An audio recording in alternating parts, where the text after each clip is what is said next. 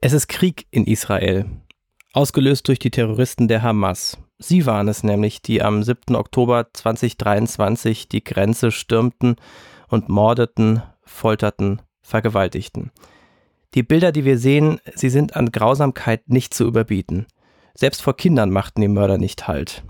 Menschliche Abgründe, gespeist durch tiefsten Hass auf Juden. Und die Israelis? Sie sind schockiert, sie trauern, natürlich. Aber sie schlagen auch mit aller Kraft zurück, um sich zu verteidigen. Und während auf den Straßen Europas manche Muslime die Gewalt der Hamas feiern, da wird einmal mehr klar, die Integration mancher Menschen in unsere freiheitliche Demokratie ist krachend gescheitert. Es ist Zeit für Orientierung. Das haben wir uns in der Redaktion gedacht. Und deswegen gibt es jetzt diesen Podcast. Israel im Krieg. Ich bin Nikolai Franz, Redaktionsleiter digital des christlichen Medienmagazins Pro. Und bei mir zugeschaltet per Zoom ist jetzt mein Kollege Martin Schlorke, der für uns aus Berlin berichtet. Hallo Martin. Hallo Nico. Und Nico hat es gerade schon gesagt, wir erleben eine noch nie dagewesene Situation in Israel.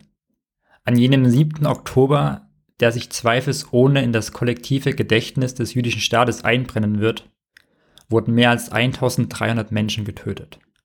Seit der Shoah, der industriellen Ermordung von 6 Millionen Jüdinnen und Juden, wurden nie so viele Menschen jüdischen Glaubens an nur einem einzigen Tag ermordet. Aber nicht zuletzt, weil sich die Ereignisse seit dem Morgen des 7. Oktobers überschlagen und die Flut an Informationen, Bildern und Videos, aber auch an Falschmeldungen kaum zu erblicken sind, wollen wir mit unserem Podcast Israel im Krieg Ihnen wöchentlich einen Überblick über aktuelle Entwicklungen in Israel und in der Region geben. Und wir werden mit Experten über weitere Entwicklungen, ihre Prognosen, Befürchtungen, aber auch Hoffnungen sprechen. Ja, das ist die Idee für diesen Podcast. Und ja, wir hoffen, dass wir mit diesem Podcast Ihnen ein Angebot machen können, wo Sie sich gut informiert fühlen und wo dieses ganze Nachrichtenwirrwarr auch ein bisschen, dass man da ein bisschen Orientierung reinbekommt. Man kann es kaum glauben, aber es ist noch keine Woche her, dass dieser furchtbare Überfall der Hamas stattgefunden hat. Martin, gib uns doch mal einen kleinen Rückblick, was seit dem 7. Oktober 2023 passiert ist. Vielleicht erstmal militärisch.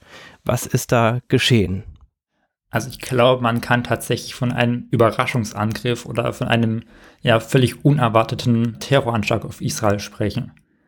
Also israelischen Geheimdiensten, aber auch von westlichen Verbündeten, vor allem von denen der USA, lagen de facto gar keine Informationen vor, dass sowas geplant ist.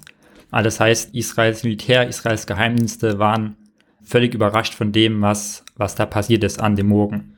Das ist ja eigentlich kaum zu glauben eigentlich kaum zu glauben, dass dieser Geheimnis, der ja wirklich geheim, dass dieser Geheimdienst, der ja wirklich bekannt ist, dafür sehr professionell zu arbeiten, überhaupt nichts davon mitbekommen hat. Weil diese, diese Gefahr lauert ja immer eigentlich. Absolut. Und das haben jetzt auch schon israelische Politiker gefordert, dass allerdings erst nach dem Krieg genau das aufgearbeitet werden soll, wie es zu so Fehleinschätzungen sämtlicher Geheimdienste. Und Israel hat ja nicht nur einen Geheimdienst, sondern mehrere. Äh, wie das kommen konnte. Ein Verdacht, der jetzt aber schon im Raum steht, ist, dass Kräfte von außen, da wird häufig der Iran genannt, aktiv in diesen Planungen wahrscheinlich involviert waren und wirklich nur die absolute Führungsspitze der Hamas davon wusste und auch die Kämpfer und die Terroristen, die am Ende eingesetzt wurden, zwar dafür natürlich trainiert haben, aber auch nicht wussten, für was sie eigentlich genau trainieren und das auch erst an dem Morgen dann erfahren haben. Hm. Um eben genau zu verhindern, dass die Geheimdienste davon Wind bekommen, entsprechend die Vorbereitung treffen können. Und die sind ja dann an mehreren Stellen über die Grenze gegangen. Ne? Genau. Und der Angriff fand, würde ich sagen, auch in mehreren Wellen statt. Es begann mit einem massiven Raketenbeschuss aus dem Gazastreifen. Das gab es zuletzt ja, vor knapp zweieinhalb Jahren im Mai 2021. Also dieser massive Raketenangriff mit mehreren tausend Raketen, der ja die israelische Militärspitze so ein bisschen ablenken sollte von dem, was nämlich dann direkt danach und eben auch zeitgleich schon passierte, nämlich dass äh, Terroristen die Grenze ähm, überwunden haben. Mhm. Und das gelang mit Drachenfliegern, also mit so einem motorisierten Gleitschirm, also quasi Angriff auf, aus der Luft, um die Grenze relativ problemlos zu überwinden, weil die Israelis damit noch weniger gerechnet haben. Wahrscheinlich, das gab es vorher noch gar nicht. Und die Kämpfer, die dann quasi über die Luft eingedrungen sind, konnten dann im Hinterland sozusagen auch Militärbasen angreifen. Und dann wurde mit Sprengstoff auch tatsächlich der Grenzzaun und die Militärbasen angegriffen. Bulldozer wurden eingesetzt, um dann die Löcher und die der Schlupflöcher sozusagen zu vergrößern, damit immer mehr Hamas-Terroristen ja, nach Israel gelangen können. Man spricht von mittlerweile mehr als 1000 Kämpfern, die da wahrscheinlich eingedrungen sind und äh, dann in Israel gewütet haben. Unvorstellbar, dass sowas möglich war. Wir hören immer wieder von Anschlägen, also die Kollegen von Israel Netz, äh, die ja auch zu, also unsere Kollegen sind in der christlichen Medieninitiative Pro, die sind natürlich da ständig auf dem Laufenden, wie die Sicherheitslage in Israel ist, aber das hat es ja so wirklich noch gar nicht gegeben. Auch nicht in der, bei den verschiedenen Intifadas. Absolut. Also die Dimension ist tatsächlich eine, eine völlig neue. Eben die Dimension der Grausamkeit, das hast du ja zu Beginn schon gesagt.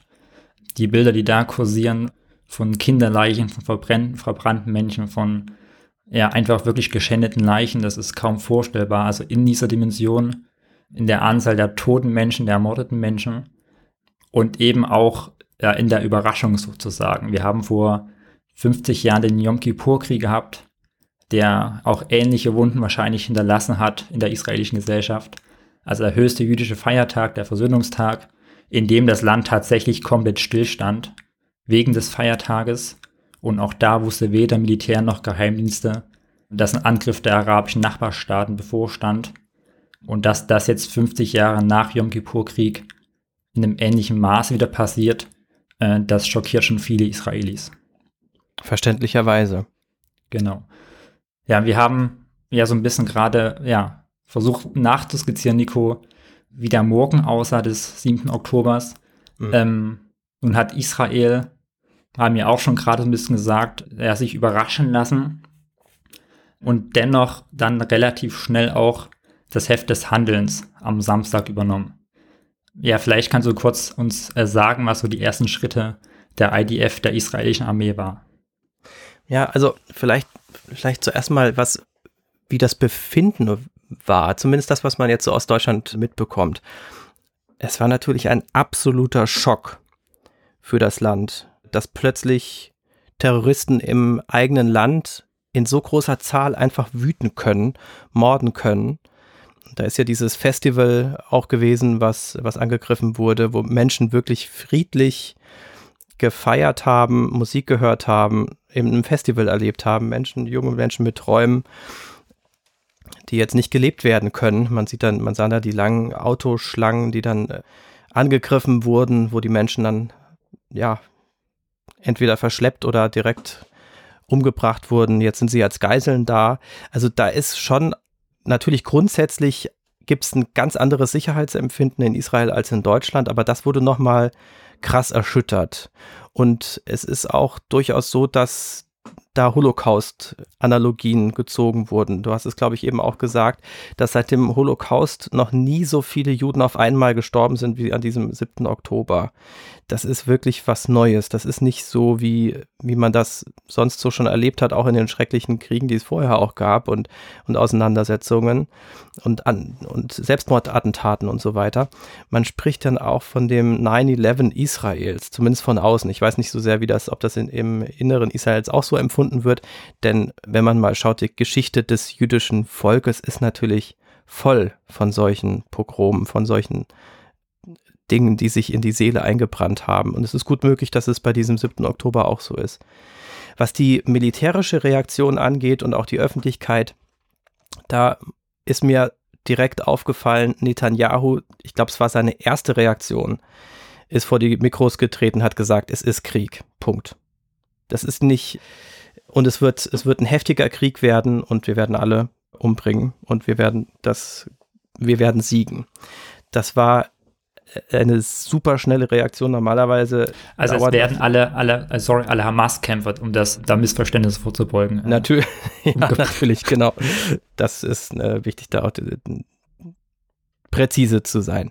Das hat er äh, gesagt. Also wir werden siegen und es ist Krieg.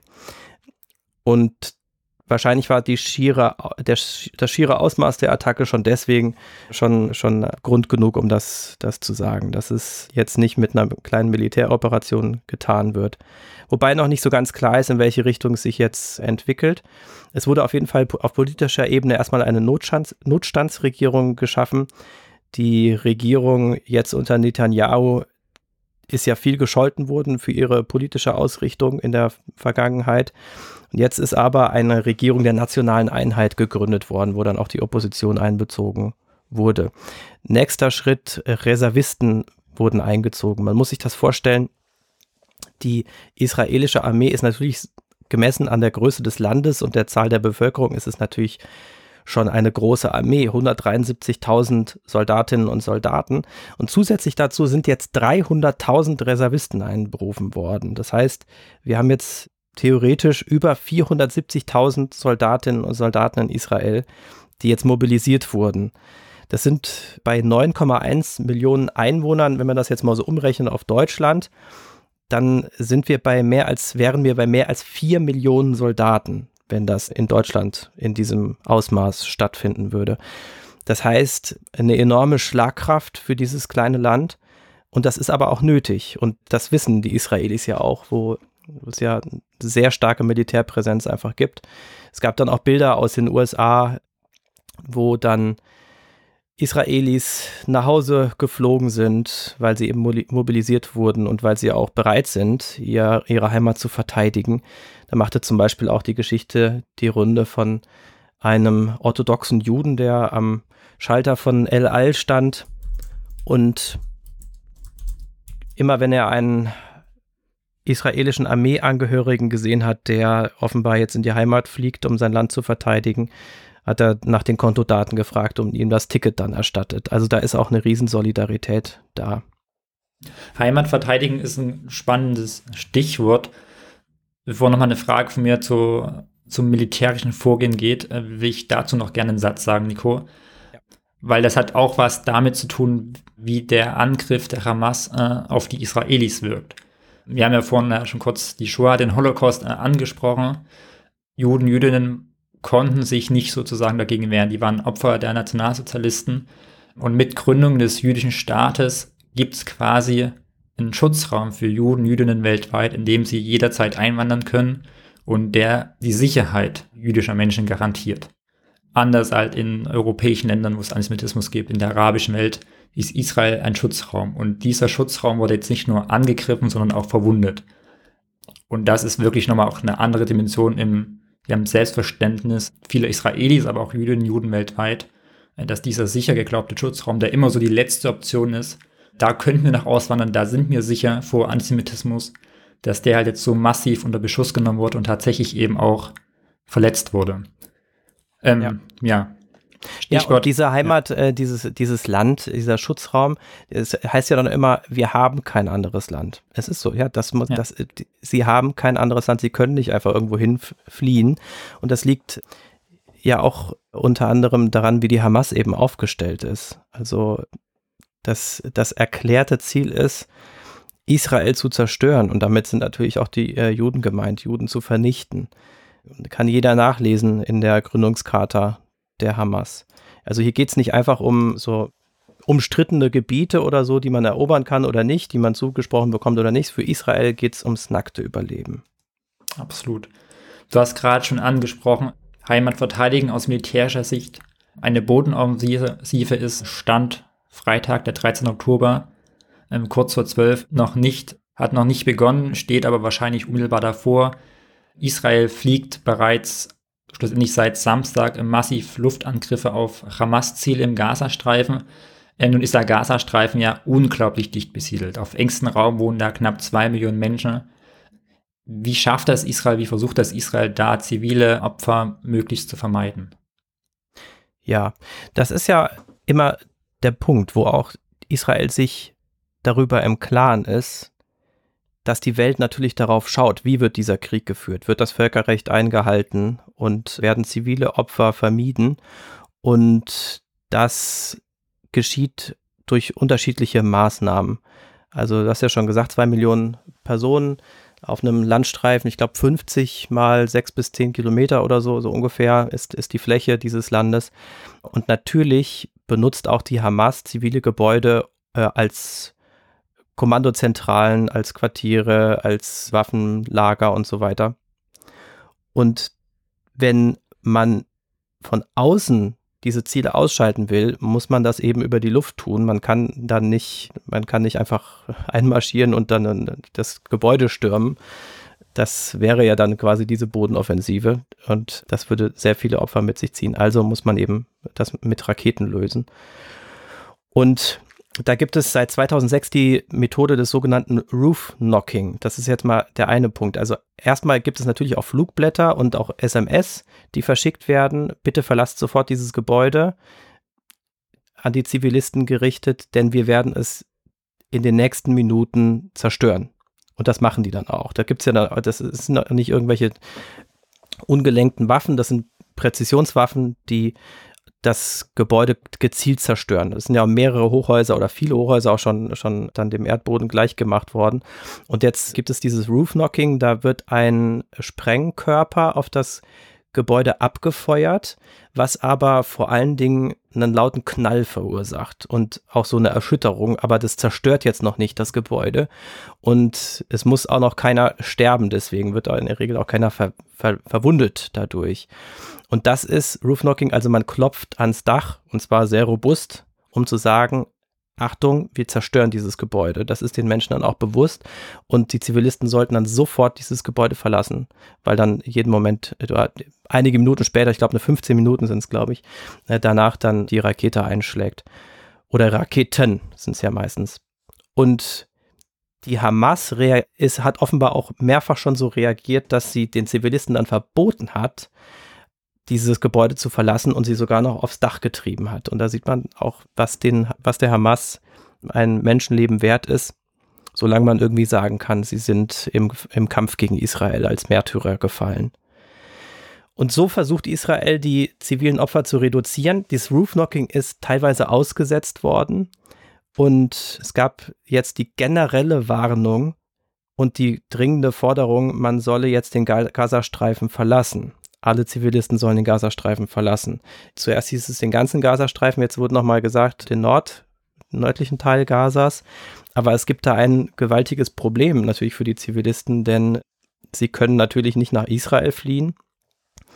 Sie können aber auch nicht nach Ägypten fliehen, weil Ägypten die Grenze auch dicht gemacht hat und klar gemacht hat, wir wollen hier niemanden, wir wollen hier keine, äh, selber keine andere Sicherheitslage haben.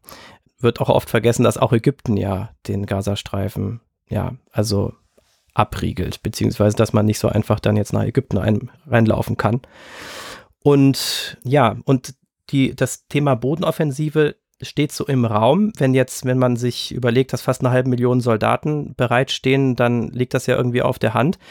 Der Punkt ist auch, dass es einfach noch sehr viele Geiseln gibt, die festgehalten wurden, äh, festgehalten werden, auch amerikanische und europäische Geiseln, aber viele israelische natürlich auch. Und man weiß nicht, ob sie noch leben. Man weiß aber, dass sie natürlich gefoltert werden können, dass sie als Faustpfand eingesetzt werden, dass damit erpresst werden soll. Das macht die Hamas. Man hat die furchtbaren Bilder gesehen von Menschen, die da auf dem Pickup-Truck durch Gazastadt gefahren wurden, bespuckt wurden und so weiter. Auch sogar alte Menschen, wo wirklich das Herz stehen bleibt. Aber das ist eben die Realität, die, der sich Israel ausgesetzt sieht. Und momentan ist es so, dass der Gazastreifen blockiert ist. Das heißt, kein Wasser, kein Strom. Und warum macht man das? Ja, man will die Hamas unter Druck setzen, die Geiseln freizulassen. Das ist sozusagen dann der, der Druck, der jetzt ausgeübt wird. Und natürlich schrillen dann sofort die Alarmglocken los bei westlichen Menschen. Ich habe auch neulich vom, vom Roten Kreuz ein Statement gelesen, die das dann sehr kritisch sehen. Weil das ist ja auch, liegt ja auch erstmal auf der Hand. Ja, man äh, bestraft jetzt die ganze Bevölkerung inklusive der Zivilisten für die Taten der Hamas. Ob die jetzt, wie groß jetzt der Rückhalt der Hamas ist, das ist nochmal ein anderer eine andere Frage. Also das ist jetzt nicht so, dass es da, dass da die herrschende Elite ist und alle anderen sind alle, das komplette Volk ist gegen die mhm. Hamas. So ist es sicherlich nicht. Aber man muss einfach sehen, dass das eine Option ist. Und die Frage ist, welche Option gibt es sonst? Eine, eine andere Option wäre, das ist ein geschlossenes Land, also man müsste eine Bodenoffensive tatsächlich starten, man müsste stürmen und das würde extrem viele Opfer bedeuten, zum jetzigen Zeitpunkt. Denn natürlich gibt es immer noch Waffen und die Kämpfer, die darauf warten, die auch darauf vorbereitet sind, dass äh, Soldaten in den Gazastreifen kommen, der Israel Defense Forces, IDF. Und das würde enorm viele Todesopfer bedeuten. Und wer das jetzt kritisiert, und man, ich kann das verstehen, dass man das kritisiert, aber der müsste dann auch sagen, was soll Israel denn stattdessen tun? Also soll man den Status quo jetzt einfach so aufrechterhalten und so tun, als ob nichts gewesen wäre? Sie haben, Israel hat das Recht auf das völkerbrieflich, völkerrechtlich verbriefte Recht auf Selbstverteidigung. Und das, was geschieht, muss man schon unter dem, unter der Überschrift Selbstverteidigung auch sehen. Ja, aber was das jetzt am Ende bedeutet, das wird sich zeigen. Also ich kann mir nicht vorstellen, dass es jetzt eine monatelange Belagerung gibt oder so. Aber ob jetzt nächste Woche eine Bodenoperation losgeht, das wissen wir auch nicht. Das ist, äh, ja, wie du sagtest, natürlich zum jetzigen Zeitpunkt ähm, sehr spekulativ. Ich glaube, das, was man sagen kann, ist, dass Israel sicherlich äh, nicht nur in Anführungsstrichen eine Drohgebärde aufbaut und die aktuell sehr massiv ist. Du hast die Zahlen genannt quasi die Armee mit 170.000 Angehörigen knapp, dazu 360.000 einberufene Soldatinnen und Soldaten. Also das ist eine gigantische Drohkulisse, die aber, wenn ich Stimme aus Israel richtig äh, deute und höre, ja durchaus dann auch da die Forderung existiert, dass was passiert, eben mehr passiert als in Anführungsstrichen nur die Luftschläge und nur diese Drohgebärde. Das war in der Vergangenheit immer so ein Stück anders, wenn schon massiver Raketenbeschuss aus Gaza kam, da hat sich die Regierung häufig schwer getan. Einmal, weil die ja, Gesellschaft schlussendlich das nicht wollte, dass da Soldaten reingeschickt werden. Du hast gerade gesagt, ähm, das ist ein Häuserkampf, das ist dicht besiedeltes Gebiet. Man kann nur schwerlich unterscheiden zwischen Zivilisten und Kämpfern und Terroristen. Äh, die kämpfen ja nicht in Uniform mit Torheitsabzeichen. Der Gazastreifen ist nahezu komplett untertunnelt. Wir haben Sprengfallen überall. Also die Hamas bereitet sich seit 20 Jahren darauf vor.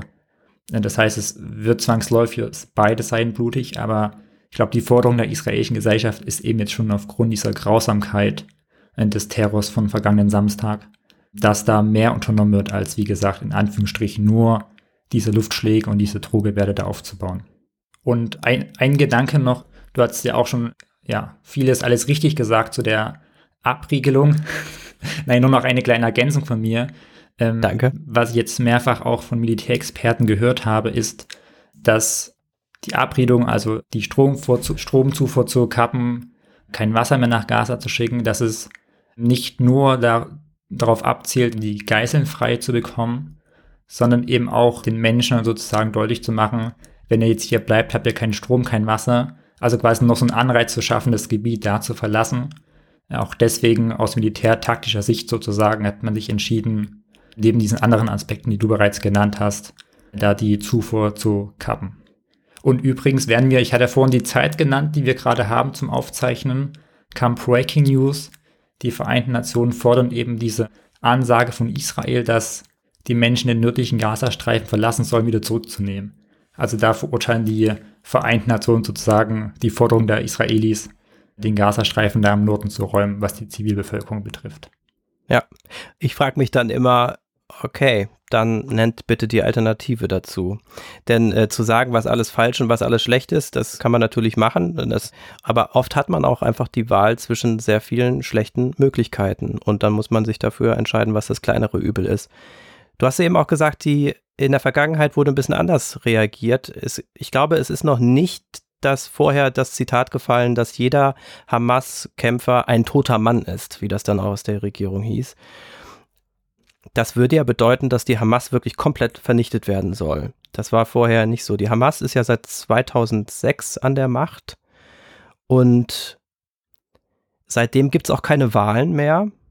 Das heißt, man kann mittlerweile von einer Militärdiktatur sprechen, die in Gaza, im Gazastreifen herrscht. Nur mal für die, die sich nicht ständig damit beschäftigen.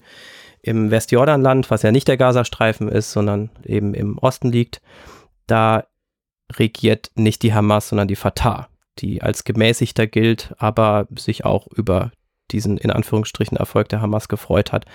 Würdest du, wie, wie schätzt du die Chancen ein? Glaubst du, dass die israelische Armee es wirklich schafft, die Hamas zu vernichten, komplett? Was würde das bedeuten?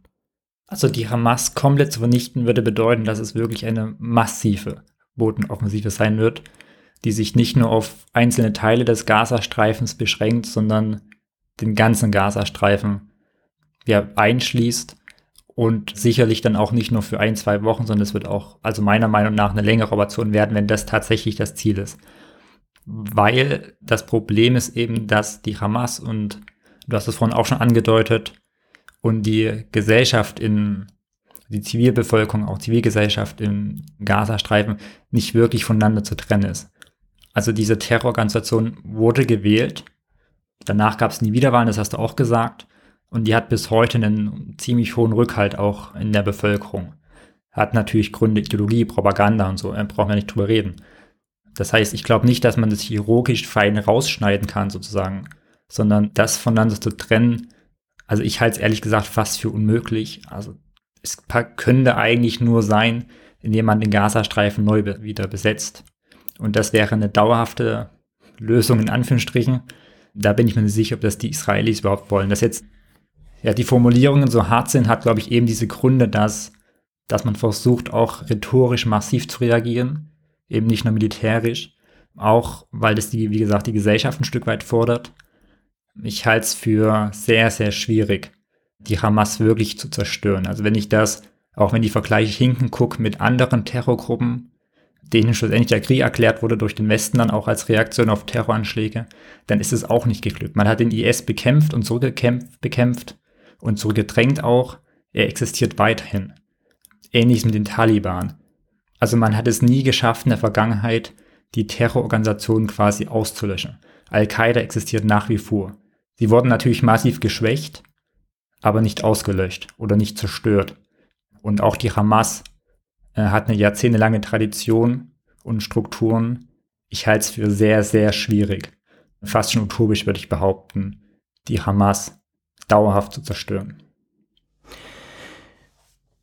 Schauen wir mal auf die internationalen Reaktionen. Natürlich ist sowas ein wirklich weltbewegendes Ereignis im wahrsten Sinne des Wortes und die USA gelten ja als die Schutzmacht Israels. Wie haben die USA reagiert? Genauso, nämlich als Schutzmacht. Sowohl rhetorisch als auch tatsächlich ganz praktisch.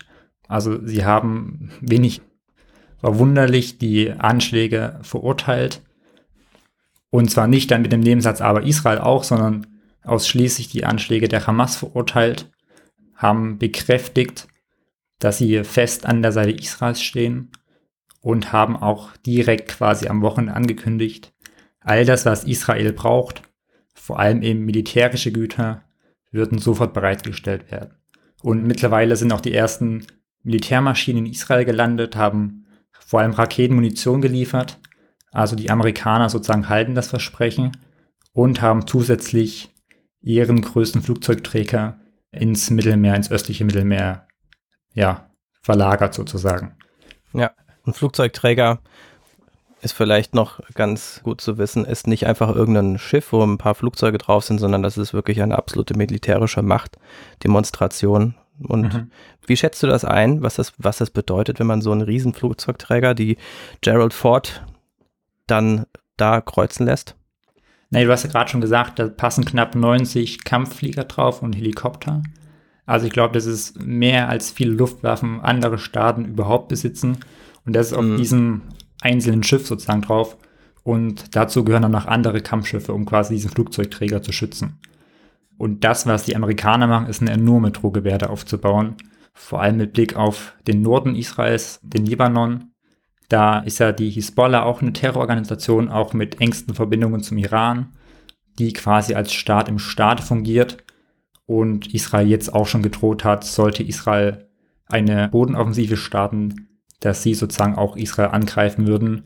die haben schätzungsweise 100 bis 150.000 Raketen einsatzbereit auf Israel gerichtet. Und deren Kämpfer sind nochmal erprobter als die Hamas-Terroristen, weil sie vor allem auch in Syrien im Bürgerkrieg seit Jahren kämpfen. Und der Flugzeugträger sozusagen die Droge wehrt und die Warnung an die Hisbollah und damit auch an den Iran, dass die Amerikaner bereitstehen, da auch massiv dann einzugreifen. Und auch von beiden kam ganz klar die Warnung, dass alle Parteien, die jetzt denken, Israel sei geschwächt, daraus können wir irgendwelchen Nutzen für uns ziehen, äh, dass die diese Gedanken schnell beenden sollten, weil eben die Amerikaner nicht zögern einzugreifen. Ja. Also getreu nach dem Motto, wenn du Frieden willst, bereite dich auf den Krieg vor. Exakt. Um ein Abschreckungsszenario zu bieten, wo sich jeder dreimal überlegen muss, ob er das jetzt machen sollte. Und wenn ich das richtig verstanden habe, mit den 150.000 Raketen, dann ist natürlich die Hisbollah eine ungleich stärkere Terrororganisation als die Hamas. Absolut. Zumal das Raketen vor allem aus iranischer Produktion sind. Das heißt, die haben nochmal eine andere Reichweite, sind zielgerichtete andere Sprengkraft. Also die Hamas hat auch in der Vergangenheit häufig so, sogenannte Qassam-Raketen verschossen. Das sind tödliche Raketen, keine Frage, aber nicht wirklich zielgenau. Die Sprengkraft ist eben bei weitem nicht so hoch wie die Raketen, die die Hisbollah hat, die sie halt direkt aus dem Iran bezieht oder mit Hilfe des Irans hergestellt hat im Libanon.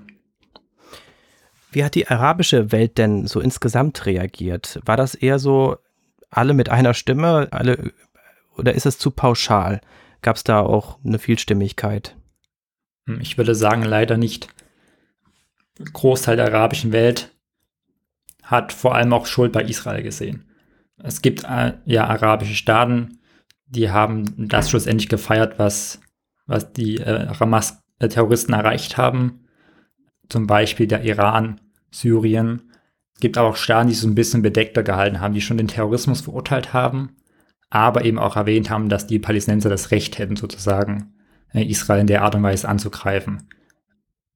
Ja, das ist natürlich sehr schade, auch in Anbetracht dessen, dass in den vergangenen Jahren äh, sich Israel und arabische Staaten angenähert haben. Es gab ja, Friedensabkommen, man hat sich angenähert, Marokko, Bahrain beispielsweise. Und das hat jetzt die Hamas gewissermaßen auch torpediert. Also sogar Saudi-Arabien und Israel näherten sich gerade an. Und durch den Terror der Hamas sind diese Staaten natürlich jetzt vor die Wahl gestellt, ein Stück weit. Verurteilen wir das einseitig, was die Hamas macht? Oder verurteilen wir auch Israels Handeln oder finden das so gut, gut, was die Hamas macht? Und ich glaube, jetzt sind wir so wieder zwei Schritte zurückgegangen, weil sich viele Staaten eben eher pro auch äh, Palästinenser entschieden haben in ihren Verlautbarungen. Also es gab dann durchaus eine Verbrüderung mit oder eine Solidarität mit den, ja, man muss sagen, mit den Terroristen der Hamas. Ja. Und das Ganze wurde dann gedeutet unter Freiheitskampf für Palästina. Wie sah es denn in Europa aus? Vielleicht so insgesamt, aber auch natürlich auch in Deutschland. Maximal anders sozusagen. Also ich glaube, es war auch, äh, wir reden viel in Superlativen, weil es tatsächlich gerade so ist. Also auch ein da, nie da gewesen Solidarität gegenüber Israel, gegenüber dem jüdischen Staat. Insgesamt in der sogenannten westlichen Welt, würde ich behaupten. Also von den Amerikanern auch Taiwan, die Europäer sowieso haben sich ziemlich bedingungslos und ganz klar an die Seite Israels gestellt und ihre Solidarität und Unterstützung ausgedrückt. Bisher ohne Wenn und Aber. Also ohne dieses Aber Israel muss jetzt auch. Die Gefahr droht, dass das jetzt tatsächlich in den nächsten Wochen, Monaten mehr wird. Gerade wenn Israel dann eine mögliche Offensive beginnt im Gazastreifen. Aber bisher ist es tatsächlich so, wir stehen an der Seite Israels, Punkt. Ohne Wenn und Aber. Und das ist eben in der Vergangenheit auch in der Art und Weise ja nie da gewesen. Was gab es da auch schon konkrete Dinge, wo das auch, wo dem auch Taten gefolgt sind? Diesem, wir stehen an der Seite Israels und volle Solidarität? Erstaunlicherweise kann man da Deutschland als Beispiel nennen. Also die Amerikaner habe ich ja schon gesagt. Auch die Briten haben mittlerweile Kriegsschiffe in das Mittelmeer geschickt, eben um sich dieser amerikanischen Drohgebärde auch anzuschließen. Und Kanzler Scholz hat natürlich die Solidarität ausgedrückt, das Versprechen der Staatsräson erneuert, hat aber auch gesagt, dass sie alle ja, Anfragen und Forderungen, die oder Unterstützungsanfragen, die Israel haben wird an die Bundesregierung, dass sie die prüfen werden und denen schnellstmöglich auch zustimmen werden. Also er hat quasi nicht gesagt, wir checken das und entscheiden dann ja, nein, vielleicht, sondern er hat schlussendlich gesagt, das, was Israel fordert an Unterstützung, das werden sie von uns bekommen. Und jetzt gab es auch offiziell schon die Anfrage nach Munition für, für die Marine, die israelische. Deutschland liefert Drohnen oder zwei Aufklärungsdrohnen nach Israel. Aber tatsächlich äh, folgen den Worten von Scholz auch Taten. Das ist die politische Seite und die Seite der Regierung. Wie sieht es denn sonst aus in der Gesellschaft? Ich, ja, ich würde nicht sagen gespalten. Das Bild, was sich auf Straßen zeigt, ist gespalten. Aber die Mehrheit der deutschen Bevölkerung, glaube ich, unterschreibt diese Solidaritätsbegründungen. Es gab in Deutschland und gibt in Deutschland, ich glaube, in jeder großen Stadt regelmäßig gerade Kundgebungen, um eben die Solidarität auszudrücken mit Israel. Am Sonntag direkt in Berlin haben sich knapp 2000 Menschen versammelt. Der israelische Botschafter Ron Broser war vor Ort. Die amerikanische Kollegin von ihnen, Amy Goodman, der regierende Bürgermeister Kai Wegner, andere Politiker aus dem Bundestag, aus der Berliner Landespolitik. Aber, und das muss man leider auch sagen, es gibt eben auch die anderen Demonstrationen, nämlich die, die den Terror der Hamas feiern, die sich freuen, dass Juden, Jüdinnen ermordet wurden. Und das ist halt leider auch ein Bild, was wir nicht nur in Berlin haben, sondern in anderen deutschen Städten auch. Und wenn man mal nach Europa schaut, zum Beispiel in Frankreich, da sind es dann auch nicht nur so 100 Leute oder so, sondern wirklich Tausende, die da versammelt sind. Und da wird es einem dann schon irgendwie mulmig, finde ich. Also mir geht es zumindest so, wenn man dann doch so viele Menschen sieht, die, die sich darüber freuen, dass diese Massaker geschehen sind. Und von denen es kursierten ja auch Videos, wo Leute befragt wurden in Deutschland auf der Straße, wie also hauptsächlich Muslime, offenbar mit Migrationshintergrund, die gefragt wurden, wie sie denn dazu stehen. Und viele haben dann abgewiegelt, die wenigsten haben dann etwas dagegen gesagt, gegen die Taten der Hamas und einige wenige haben sich dann auch relativ nonchalant in die Kamera gedreht und gesagt, nee, wir finden das gut und wir freuen uns, wir haben zu Hause gefeiert, die Menschen haben Süßigkeiten verteilt und so. Und ja, das die einen sagen ja jetzt, das haben wir schon immer gewusst, mhm. mit, den, mit den Muslimen, die jetzt so unverbrüchlich an der Seite der Palästinenser stehen, beziehungsweise der Hamas stehen, das muss man ja wirklich differenzieren, und die sich darüber freuen, wenn möglichst viele Juden sterben. Das, das ist schon ein wirklich furchtbarer Gedanke. Und die anderen, das ist meine Beobachtung, die haben dann doch Verständnis, eher so aus politisch linker Seite, wobei die meisten Linken auch den Terror ganz klar verurteilen. Aber wenn du es, du hast eben gesagt, wenn dieses Jahr aber kommt und Israel ja auch und beide Seiten und so. Und das Schlagwort, was ich in dieser Zeit wichtig finde, ist both sidism. Also die Überbetonung, dass man immer beide Seiten zu Wort kommen lassen muss. Denn wir haben ja nicht zwei Akteure, die irgendwie auf Augenhöhe operieren oder die mit gleichem Maß zu messen sind oder so, beziehungsweise die einfach, äh, wenn man sie mit gleichem Maß misst, sehr, sehr unterschiedlich abschneiden.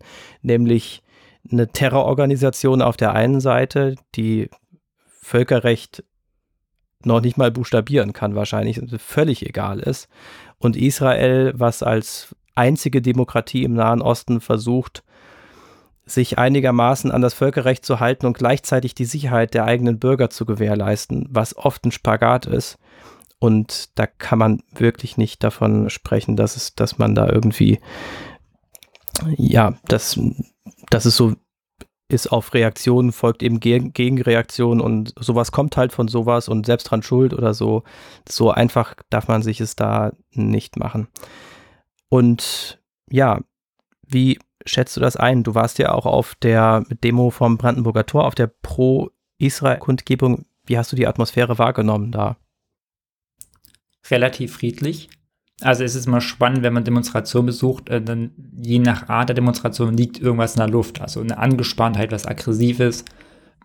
Das war da natürlich nicht zu spüren. Man merkte aber schon, ja, so eine bedrückende Stimmung irgendwo. Also es waren Frauen und Männer, die sich wirklich weinend in den, in den Armen lagen äh, und wirklich getraut haben gemeinsam und äh, ganz offensichtlich um Angehörige, Freunde getraut haben.